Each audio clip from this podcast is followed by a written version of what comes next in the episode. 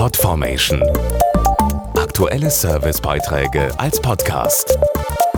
Regelmäßige Infos und Tipps aus den Bereichen Gesundheit und Ernährung.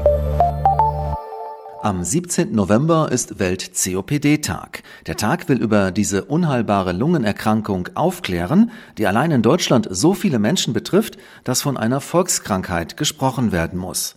Trotzdem ist die COPD weitgehend unbekannt und wird oft von den Betroffenen nicht erkannt. Information ist also sehr wichtig.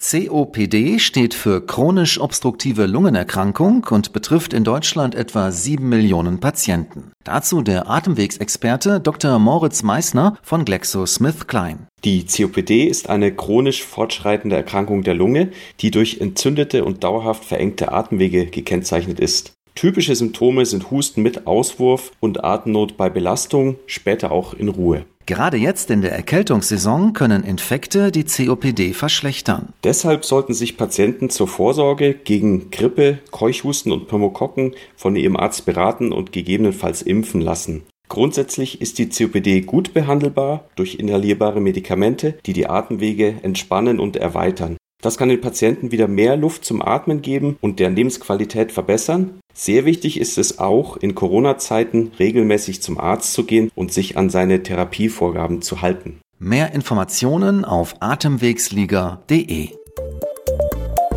Podformation.de Aktuelle Servicebeiträge als Podcast.